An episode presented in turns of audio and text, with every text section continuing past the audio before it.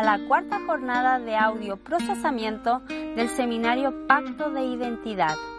Te dejamos ahora con el primer audio titulado La manifestación del Padre. Hola, ahora pon atención lo que Dios te quiere hablar. En nuestro desafío de vida de afirmarnos en la dignidad con la que Dios nos ha creado, enfrentaremos muchas batallas de pensamiento, muchas batallas del corazón, porque nuestra condición de acercarnos al Padre, de necesitar al Padre, luego de haber vivido tantos años lejos de Él, nuestra condición de cultura de orfandad que nos rodea, que se ha hecho casi normal entre nosotros, nos lleva a dudar constantemente de la dignidad con la que Él nos ha creado. Nuestro problema no es entender los pasajes bíblicos. Nuestro problema se ocasiona a la hora de caminar en nuestra vida cotidiana viviendo de acuerdo a los principios bíblicos. Yo estoy seguro que tu gran problema con la dignidad no es entenderla, no es comprenderla, sino es cómo la aplicas a tu vida, cómo logras que tu vida en tu toma de decisiones manifieste dignidad, muestre la dignidad con la que fuiste creado. Es aquí donde se hace súper importante entender algo que ya señalamos en nuestra clase, en nuestra última clase, en el capítulo 4, pero que necesitamos sin duda profundizar, que siempre es bueno seguir ampliando la mirada respecto de lo que esto significa. Porque cuando hablamos de dignidad, la percepción de la dignidad, la capacidad de caminar con dignidad, de construir la vida con dignidad, estará ligada firmemente a cuán cercano, cuán íntimo logras ser del Padre. Tu nivel de orfandad marcará la capacidad de dignidad con la que puedes construir tu vida. Porque precisamente esa es la estrategia principal del enemigo la estrategia principal de él no es solo destruir tu vida, porque todas nuestras destrucciones, nuestras, nuestros perjuicios, producto de la toma de decisiones, producto de nuestra conducta, producto de nuestra manera de vivir, todas ellas encuentran esperanza en el Padre. Por lo tanto, lo que Él necesita no es solo llevar a los hijos a vivir en pecado, lo que Él necesita no es solo llevar a los hijos a tomar malas decisiones. Amados, de todas tus malas decisiones Dios te puede rescatar, porque Él es un padre, tú eres su hijo, tú eres su hija. No está ahí el objetivo del enemigo. El objetivo del enemigo es alejar al Padre de tu corazón o alejarte a ti del corazón del Padre. Ese es el principal objetivo. Porque sea que cometas o no cometas errores, sea que tu vida esté perdida o consideres que no esté perdida, si has perdido la manifestación del Padre en tu vida, si no estás ah, eh, eh, consciente de cuánto necesitas al Padre, en algún momento puedes estar perdido en tus mejores ideas, en tus mejores proyectos, en tus mejores intenciones. O sea, cada una de estas áreas buenas del corazón pueden transformarse en tremendas cárceles de esclavitud, de orfandad, que te mantienen alejado del corazón del Padre. En definitiva, lo que nosotros buscamos como objetivo de la vida es el sentido de objetivo original del ser humano. ¿Cuál es este? Es recuperar la convicción de que vivimos para mostrarle, o sea, recuperar la convicción de que nuestra vida se debe desarrollar para que Él se muestre, para su gloria, para hacerlo visible a Él. ¿Cómo podrías hacer visible a un Padre con el cual no te relacionas? ¿Cómo podrías hacer visible a un Padre que ni siquiera tú eres capaz de ver en tu historia? Entonces, no sé si puedes conectarte con lo que estoy diciendo, pero ese es precisamente el ataque fundamental del enemigo, destruir tu vínculo con el Padre, porque la dignidad proviene del, del fruto, la, la, dignidad es el fruto que proviene de tu vínculo con el Padre. O sea, si Él logra romper tu vínculo con el Padre, en definitiva, va a empezar a provocar en tu vida áreas de indignidad, áreas en las que no puedas vivir de acuerdo a la imagen de la que fuiste creado, con la que fuiste creado. Entonces el principal ataque del enemigo es el quiebre de la intimidad con el Padre. Aquí está nuestro gran problema, que nuestra intimidad con el Padre gira en torno a principios equivocados. Amados, nosotros necesitamos vivir disfrutando la manifestación del Padre. Para eso necesitamos restaurar la intimidad. Quiero plantearte aquí una idea en torno a la vida de Jesús. ¿Te diste cuenta que Jesús en ciertos momentos de su ministerio eh, se evidencia que Jesús se separa del grupo para subir al monte en momentos específicos. Hay una ocasión en que Él manda a sus discípulos a que crucen al otro lado mientras Él sube al monte. Aquella circunstancia en la que después aparece en medio de la noche, en medio de la tormenta, y ellos creen que es un fantasma porque viene caminando sobre las aguas. Bueno, en esa ocasión precisamente Jesús está teniendo un tiempo a solas con el Padre. La pregunta es, ¿por qué Jesús tiene tiempos de oración si Él no solo es el Hijo del Hombre, Él también es Dios? ¿Será que Dios necesita hablar con Dios? es, un, es un gran misterio. porque Jesús tiene tanta necesidad de orar? Jesús no ora para no caer en tentación. Jesús no ora para que las cosas que vienen, los objetivos que siguen por delante le salgan bien. La razón de orar para Jesús es porque anhela deseosamente estar cerca del Padre. Él no puede imaginar un día de su vida que no esté íntimamente vinculado con el Padre.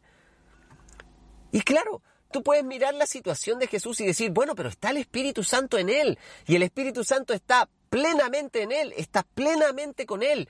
El Padre está plenamente en él, plenamente con él, porque Jesús en medio de su ministerio se está apartando tantas horas, tantos momentos para tener conversaciones íntimas con el Padre. Amado, Jesús no lo está haciendo ni por rutina, ni por liturgia, ni por obligación ni siquiera por disciplina. Jesús lo está haciendo por placer. Él ha descubierto el placer que significa estar íntimamente vinculado con el Padre. Otra cosa que quiero llevarte a pensar respecto del Hijo. Hay un momento de la vida de Jesús que para nosotros es difícil de entender, procesar e interpretar. Este es el momento en Getsemaní. Por favor, ubícate en esta escena. Jesús está en Getsemaní. Está teniendo un momento de intensidad mental y espiritual tan alta, un momento de tanta presión que la Biblia describe que su sudor eran como grandes gotas de sangre. He escuchado en algunas ocasiones algunas eh, interpretaciones de esto desde la mirada clínica. Le han preguntado a doctores cómo puede ser que un ser humano llegue a sudar sangre. Ese proceso no se explica de otra forma sino por, por medio de, la, de, que los capilares, que son las venitas más pequeñas que están ligadas a tu piel, ¿sí? en, este caso a, a las capas superficiales de la piel, eh, nosotros estamos llenos de, de, capilares, nuestra piel está llena de pequeñas, pequeñas, diminutas eh, venitas que no logramos ver, que van irrigando sangre a toda nuestra piel, ¿sí? Y estos capilares, estos conductos, los más pequeños, los últimos en la cadena de distribución y, de circulación de la sangre, ¿sí? Se revientan en, ese momento en, el, en el ser, en el cuerpo de Jesús y, empieza a sudar sangre. Los doctores, al menos lo que yo he podido escuchar, ¿sí?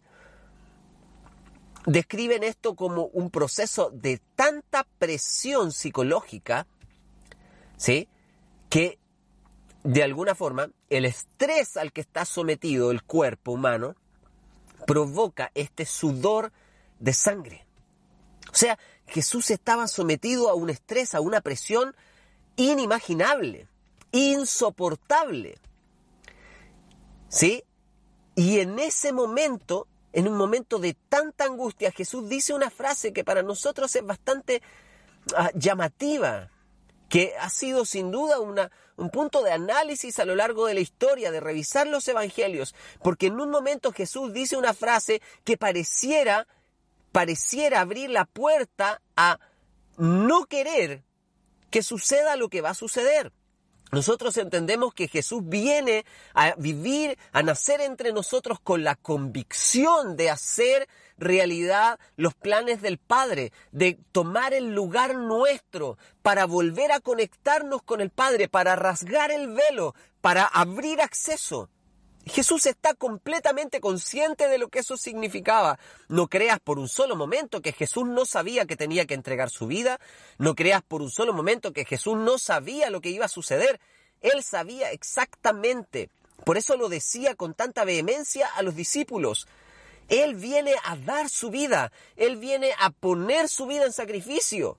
A Él lo van a crucificar, le van a quitar su vida, pero no se la quitan como, como que le estuvieran robando algo. No, Jesús dice, yo mismo la ofrezco. O sea, esto es un sacrificio voluntario de Jesús.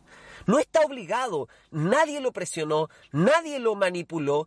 Él en su amor, tomó el desafío de honrar al Padre en esto. Entonces, ¿por qué llega el momento en que en medio de Getsemaní Jesús dice, Padre, si es posible, pasa de mí esta copa? Esta frase literalmente significa, Padre, si es posible, permíteme no tomar este trago. ¿Sí? Esta copa, el trago que tengo delante de mí, no quiero tomarlo. Si es posible, pasa de mí esta copa. No es que Jesús se está arrepintiendo, es que Jesús está abriendo su corazón. Jesús no es solo es 100% Dios, Jesús es 100% humano. Y Él está abriendo su corazón y como humano está hablando con el Padre, diciéndole, si es posible, en medio de tanta presión, si es posible, pasa de mí esta copa. Quiero preguntarte, ¿qué crees tú que es lo que Jesús está señalando como su copa? Lo que tiene que beber este trago amargo. ¿A qué se está refiriendo? ¿Tú crees que Jesús está diciendo eso porque no quiere recibir los latigazos? ¿Tú crees que Jesús está diciendo eso porque no quiere los clavos enterrados en sus manos? ¿Tú crees que se trata de un sufrimiento físico? No, amados. Yo puedo responderte a partir de lo que observo, de, de los principios que observo en la vida de Jesús, que Jesús no le tiene miedo, ni temor, ni rechazo al dolor que va a experimentar. Hay algo que va a suceder en este momento de la crucifixión que Jesús no lo ha experimentado jamás, jamás en su historia. En toda su eternidad, el Hijo jamás ha experimentado lo que significa estar desconectado del Padre. Jamás. Jamás ha percibido en su espíritu qué es lo que se siente, lo que se experimenta cuando el Padre no está. Y te puedo asegurar que esto es lo que realmente le pesa a Jesús de este momento. No es que Él está arrepentido de sacrificarse por nosotros, no es que Él está arrepentido de pagar el precio. Él sabe muy bien ¿Qué es lo que vino a hacer en la tierra entre nosotros? Lo que lleva a Jesús a pedirle al Padre, si es posible, pasa de mí esta copa, es que Él va a experimentar por primera vez la orfandad. Y en ese momento está viviendo tanta angustia por lo que va a experimentar, que literalmente Él quisiera hacer la voluntad del Padre, pero sin tener que pasar por el sufrimiento de estar lejos del Padre, Jesús sabía que en el momento en que Él tomara nuestro lugar, el pecado de toda la humanidad vendría sobre Él. Y en ese momento el Padre tenía que darle la espalda. Jesús iba a experimentar por única vez, por única vez en su existencia, en su eternidad, lo que nosotros experimentamos cotidianamente estando lejos del Padre.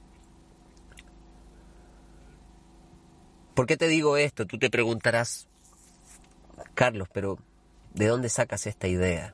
¿En qué te afirmas para afirmar lo siguiente?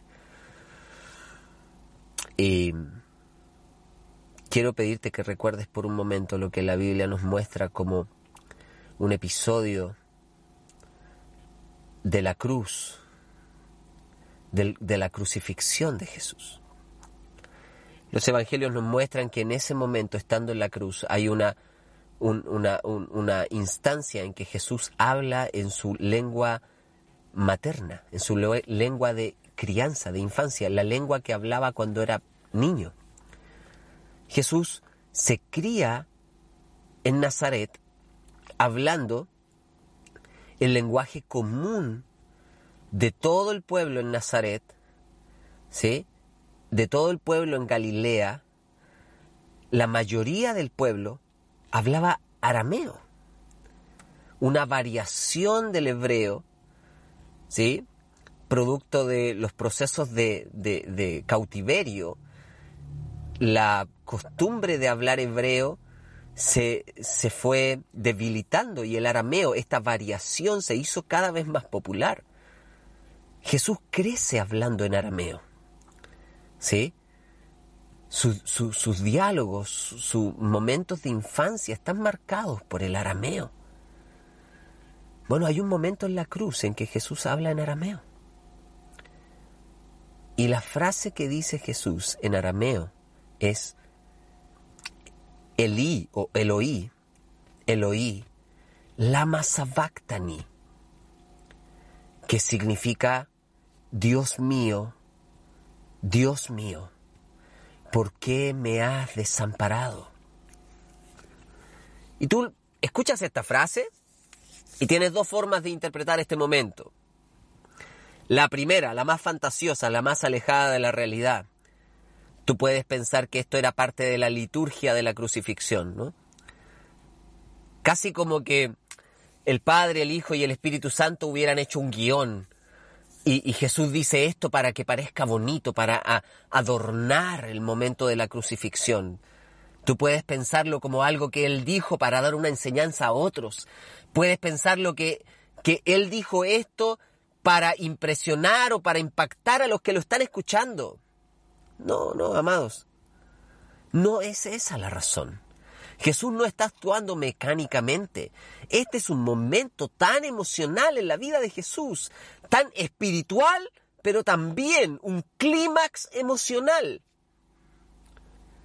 Jesús no está gritando esto como parte de un guion. Jesús está gritando esto porque en ese momento experimentó sentirse lejos del papá, lejos del padre. Y en ese momento gritó en su lengua materna, ¿por qué me desamparaste? La pregunta es, ¿tú crees que racionalmente Jesús no sabía que esto iba a suceder?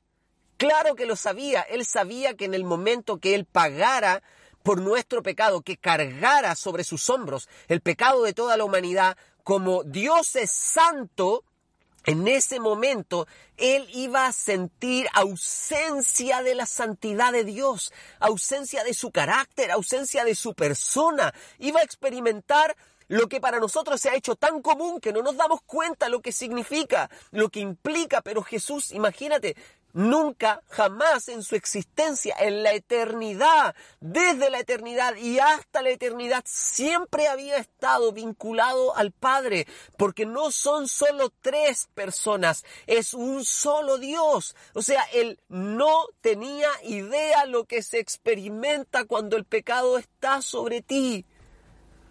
Y en ese momento gritó con sus palabras de niño, Los psicólogos dicen que en los momentos de dolor, en los momentos de dolor, tú vas a hablar o expresarte como lo hacías en tu infancia. Para las personas que son bilingües, por ejemplo, personas que están viviendo en, una tierra donde no se habla su lenguaje materno y tienen algún accidente, algún trauma, alguna situación compleja que enfrentar. Bueno, en esa situación compleja, la persona hay expresiones del dolor, de, la angustia que está viviendo, que no será capaz de expresarlas en otra lengua que no sea la de su infancia.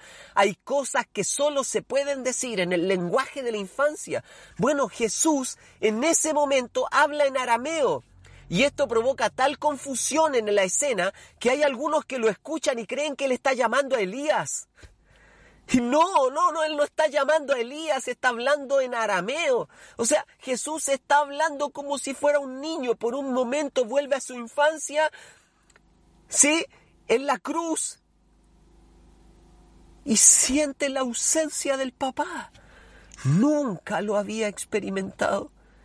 Y ahora en la cruz se enfrenta a lo que realmente él no quiere jamás enfrentar la circunstancia de percibir que el papá está lejos.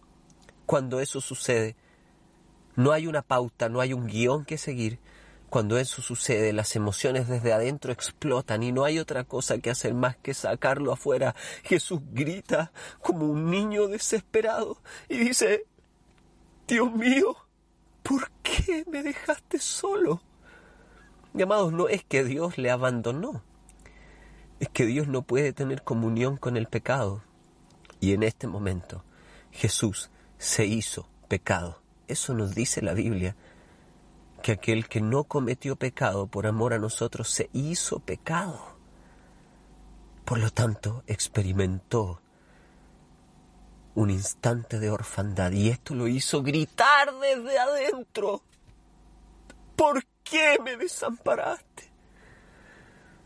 Amados, si nosotros pudiéramos descubrir cuánto necesitamos al Padre, cuán importante es el Padre en nuestra historia, en nuestra manera de vivir, te aseguro que un pequeño pecado, que una pequeña situación nos haría experimentar tanta angustia de orfandad que no querríamos volver a, a vivirlo nunca más. Tú y yo, nuestro gran problema no son los pecados como tal, el gran problema que tenemos es lo que provoca el pecado, la causa del pecado. Es que nos hemos acostumbrado a vivir lejos del Padre. Es que no tenemos una revelación intensa de la necesidad de intimidad que tenemos con el Padre. Amados, Génesis capítulo 2, verso 18 nos muestra la primera vez que Dios dice que algo no es bueno en la historia bíblica. Y en ese contexto, Génesis 2.18, Dios se está refiriendo a este proceso en que tu corazón se acostumbró a vivir solo. No es bueno que el hombre esté solo. Amados, Él nos regaló su imagen y este es un regalo y una determinación divina. Pero es nuestra decisión vivir como hijos. Acércate al Padre. No esperes primero ser perfecto. No. La intimidad abre paso a la perfección. Profundiza tu intimidad con el Padre. Rompe la esclavitud de orfandad. Corre hacia Él. Grita en tu lengua materna cuánto le necesitas. Y te aseguro que tu vida va a empezar a impregnarse de la dignidad con la que Él te ha creado. Deja de decidir solo y lejos del Padre, sola y lejos del Padre el único antídoto para llevar dignidad a tus decisiones, dignidad a tu ser, para recuperar la condición de dignidad con la que Él te creó, es hacernos íntimos del Padre, es correr hacia Él. Amados, la dignidad es la manifestación del Padre en el ser. Si Él no está manifiesto y no estás logrando comunión íntima con Él, jamás podrás ver dignidad plena en tu manera de vivir. No intentes resolver, resolver primero el pecado, resuelve primero tu lugar con Él. Y el estar en tu lugar te enseñará a resolver el pecado. Te desafío. Vuelve a la intimidad profunda con el Padre. Y el estar en la intimidad profunda con Él te entregará las herramientas para vivir dignamente, para vivir como un hijo de Dios, como una hija de Dios. Ánimo, el Padre está disponible, Él está cercano, Él no se olvidará jamás de quién eres Acepta el regalo de Jesús, el Hijo que se hizo esclavo, para que los esclavos pudieran volver a ser hijos. Dios te bendiga.